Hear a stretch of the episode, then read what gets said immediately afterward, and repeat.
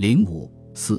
北京临时政府的性质。北京临时政府的成立过程，清楚地表现出两个显著特征：一是表面上依据临时约法行事；一是始终贯穿着袁世凯北洋军阀集团与南方革命党人的激烈争夺。这既规定了他的组织形式，也决定了他的性质。以袁世凯为首的北洋军阀是一个代表大地主、大资产阶级利益的庞大军事政治集团。多年来，他对内镇压人民。对外投靠帝国主义，上交权贵，下结死党，肆无忌惮地扩充势力。武昌起义后，其全部活动，无论是公开的、隐蔽的、军事的、政治的，集中到一点，就是为了夺取国家最高权力，建立北洋军阀的统治。所以，袁世凯必然要竭力控制北京临时政府。首先，组织总统府，专以封其党羽，充其实力。把总统府变成了北洋集团的大本营。袁世凯刚被举为临时大总统，就迫不及待地设立临时筹备处作为办事机构。其规约规定，本处直隶于新举临时大总统，所有各股办事员应由新举大总统选派。而原所选派的五十人，大多为前清时代红人。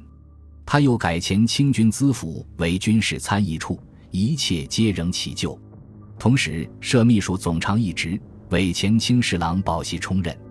唐绍仪内阁成立后，袁世凯将部分人员安插各部，对总统府班底加以重新调整。四月二十一日，他下令撤销临时筹备处、军事参议处，改设秘书厅及军事处为总统府办事机关。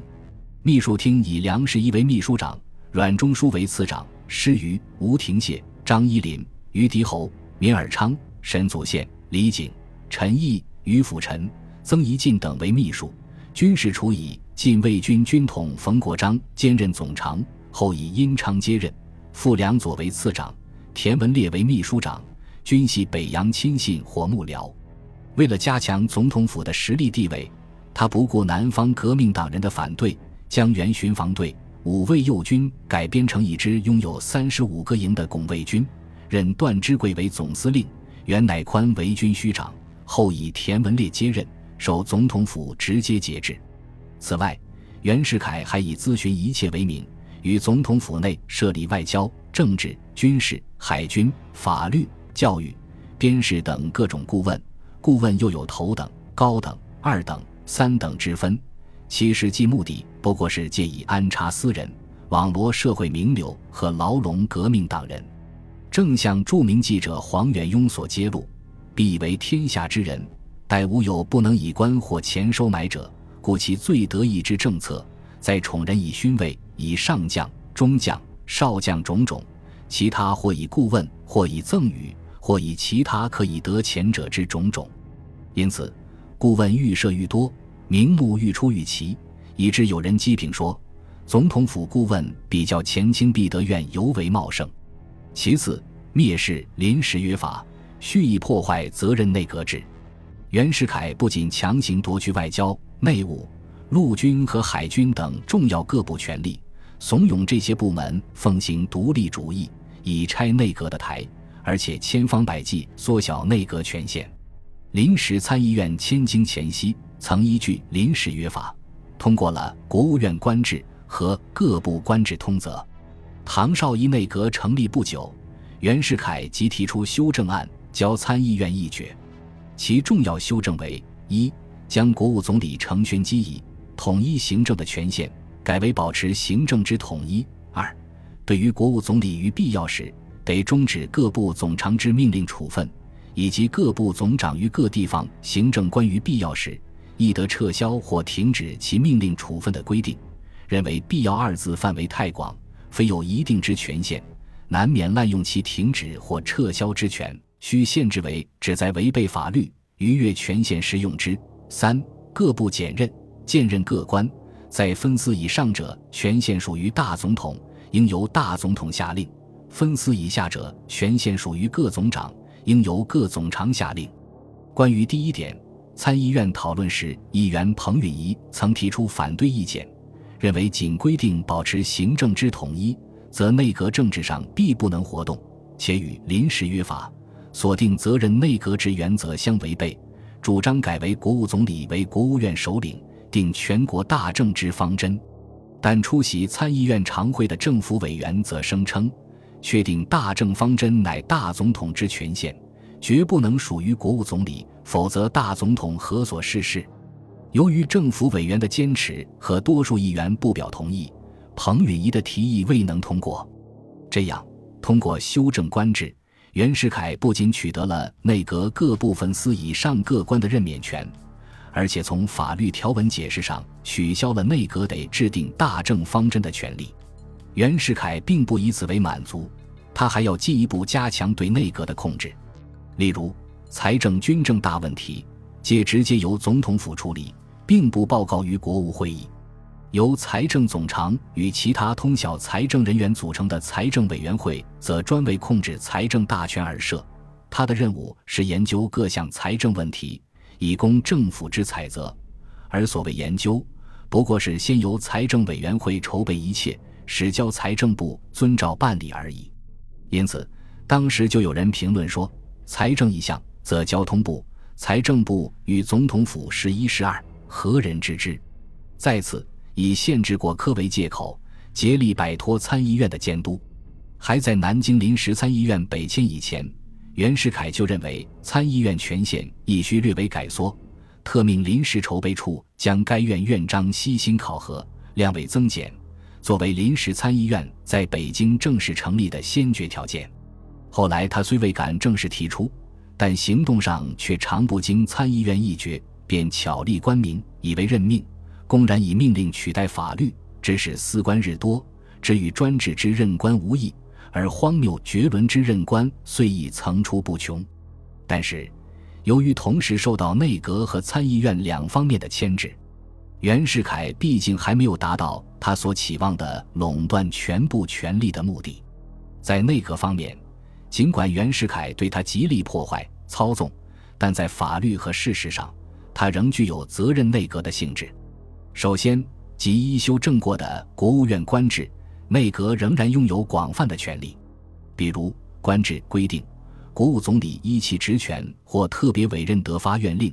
就所管事务对于地方长官得发训令及指令，并得停止或撤销地方长官所发违背法令的命令或逾越权限的处分。临时大总统公布法律、发布教令及其他关于国务的文书。需由国务总理或全体国务员或总理与有关国务员复述法律案与教令案、预算决算案、预算外支支出、军队编制、条约案、宣战媾和事项、检任官进退、各部权限争议等等，均经国务会议。会议时以国务总理为议长。其中附属权的规定尤其重要，因为这项规定意味着对袁世凯公布法律。公布教令及其他关于国务之文书，可以同意，也可以不同意。而不同意，即意味着袁世凯公布的法律、教令等无法律效力，如一意孤行，就是侵法越权。这对原推行专制统治不能不是莫大的限制。因此，当时就有人发表评论说：“国务院官制规定国务总理之权范围非常广大，苟本此而实行之。”则内阁政治之精神始于此际，并指出，国务总理职权虽未指明定大政方针一语，而国务会议所议各项内容已尽举其实。其次，更为重要的是，在当时革命党人的心目中，普遍认为责任内阁制直接关系到民主共和国的巩固，绝不能听任袁世凯及其党徒随意破坏。因此。同盟会阁员决心以维护和实行责任内阁制为直制，例如宋教仁、农林员非其所长，更非中心所愿，但为实行责任内阁，他毅然就任。不仅对于当尽之职务莫不似地实行，相继拟定了一整套发展农林的计划，而且努力使内阁成为一个志同道合、行大决心、施大毅力、负大责任、排大困难、有系统。有秩序之政见的名副其实的责任内阁，每开国务会议，他发书政见、议论政策，说话最多。他认定制定大政方针为内阁当然责任，屡次提议于国务会议，继而又自告奋勇代内阁草拟了一份全面而详尽的政见书。他虽然主张集权政府和塑行军民分治，但完全是作为巩固和建设民主共和国的一项基本政策，并为加强与提高内阁地位而提出的。与袁世凯企图独揽大权、专以削弱同盟会力量有本质的不同。又如蔡元培，同样竭诚维护责任内阁制原则。他坚决主张划清大总统及国务院权限，反对事事奉令成教于大总统。为此，他提出，国务院是个定大计、负责任的有机体组织，阁员不能随意单独行动，更不可用阴谋、逞机智等等，表现了他一贯追求民主政治的进取精神。在宋、蔡及其他同盟会阁员的影响和支持下，有意实行责任内阁的唐绍仪。事事贤可遵约法，没有要义，必就伤于蔡宋二军。袁世凯已没有设施，则为国务总理依据约法拒绝附属，只不能为所欲为，身姿不悦。因此，当时舆论都称唐绍仪内阁为唐宋内阁。在参议院方面，虽然他迁到北京后发生了显著的变化，但作为辛亥革命的直接产物，维护民主共和。反对封建专制仍是他最基本的特性。首先，临时参议院是在承认临时约法的情况下迁到北京的，这就使他不能不拥有临时约法所赋予的极大权力。其次，同盟会议员坚持民主共和的立场，决定了他们必然采取维护临时约法有关同意权、议决权的态度。在此，反对派议员固然拥护袁世凯。但也仅是假借其实力，以求达到分享权力的目的。每当袁世凯背离宪政轨道时，临时约法照样是他们抵制袁的有效武器。这说明他们同样需要议会政治。所有这些都是临时参议院不能不与袁世凯处于对立的地位。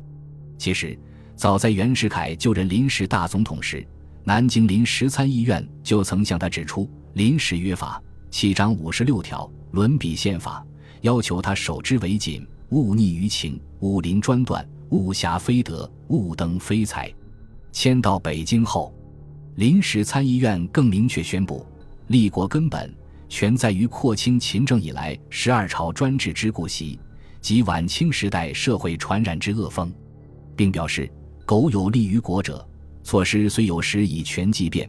本院亦弥不乐为赞助。期于成功，否则苟且之策、卜居之术、行事图具、精神作王，本院直思所在，万不能同流自献，辜负国民。这实际就是对袁世凯的警告。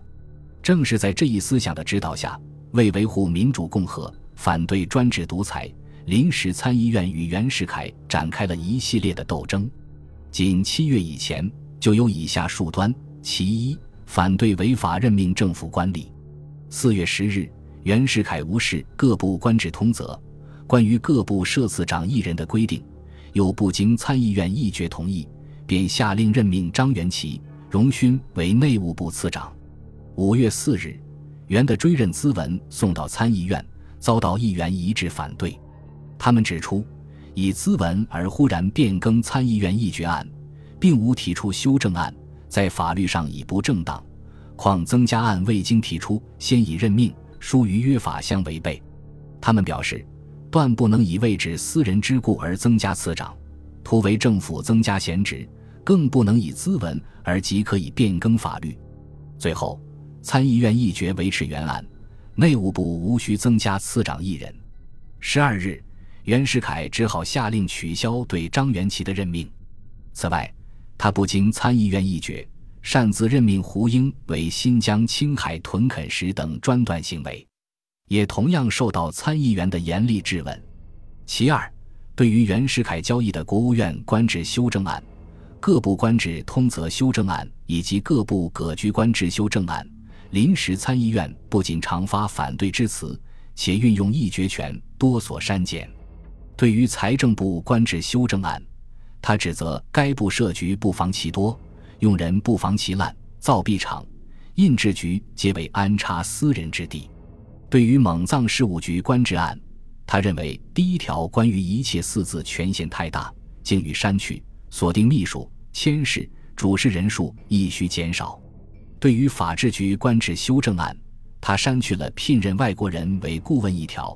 而对着设编辑员一条，以人数未经定名，恐有滥竽之弊，改为限制在四人以内。参事也由十二人改为八人。对于全序局、印铸局、临时机勋局的签事定额，他坚持全序局由十四人改为四人，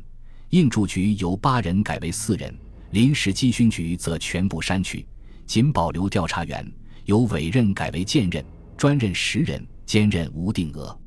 这样就大大减少了袁世凯安插亲信的机会。其三，临时参议院还先后通过了一系列提案，资催政府交院议决。其中包括预算决算、训定地方官制、训定户籍法、训定福制服色，并注意采用国货等案，尤以催交预算决算最为坚决。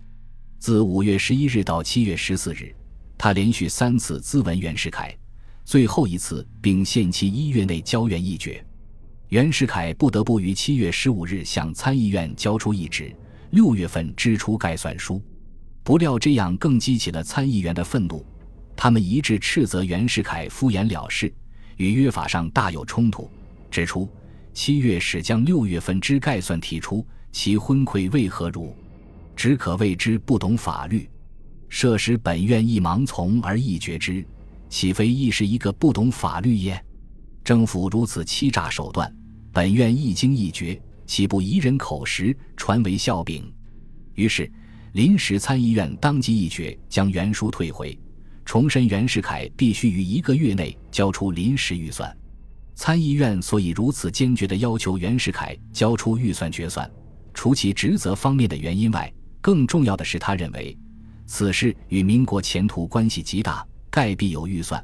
而后政府用款方有标准，不致腐烂；借款亦不致漫无限制。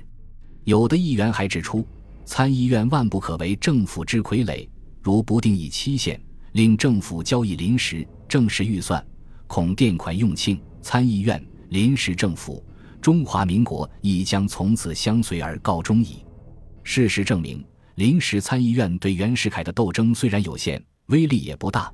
但毕竟对他的手脚有所束缚，使他无法恣意妄为，实际上成了他专制独裁的重要障碍。如同袁世凯揽权有其社会基础一样，共和观念的深入人心。民主潮流的蓬勃发展和同盟会在南方仍拥有相当力量，也为内阁、临时参议院行使临时约法赋予的权利提供了必要的社会条件。没有南方各省革命力量做后盾，仅靠内阁或临时参议院来约束袁世凯是不可想象的。以上事实表明，在北京临时政府建立过程中，袁世凯北洋军阀势力显然具有优势地位。北京临时政府实际上为他们所控制，因此，北京临时政府的建立标志着北洋军阀统治的开始。但另一方面，资产阶级革命党人乃至前清立宪派还掌握着部分行政权和立法权，并力图利用内阁和临时参议院对袁世凯加以制约，因而还不能说北京临时政府就是北洋军阀政府。由于它还保留着资产阶级民主政府的一般形式，所以它实质上是一个以北洋派占主导地位的联合政府。本集播放完毕，感谢您的收听，喜欢请订阅加关注，主页有更多精彩内容。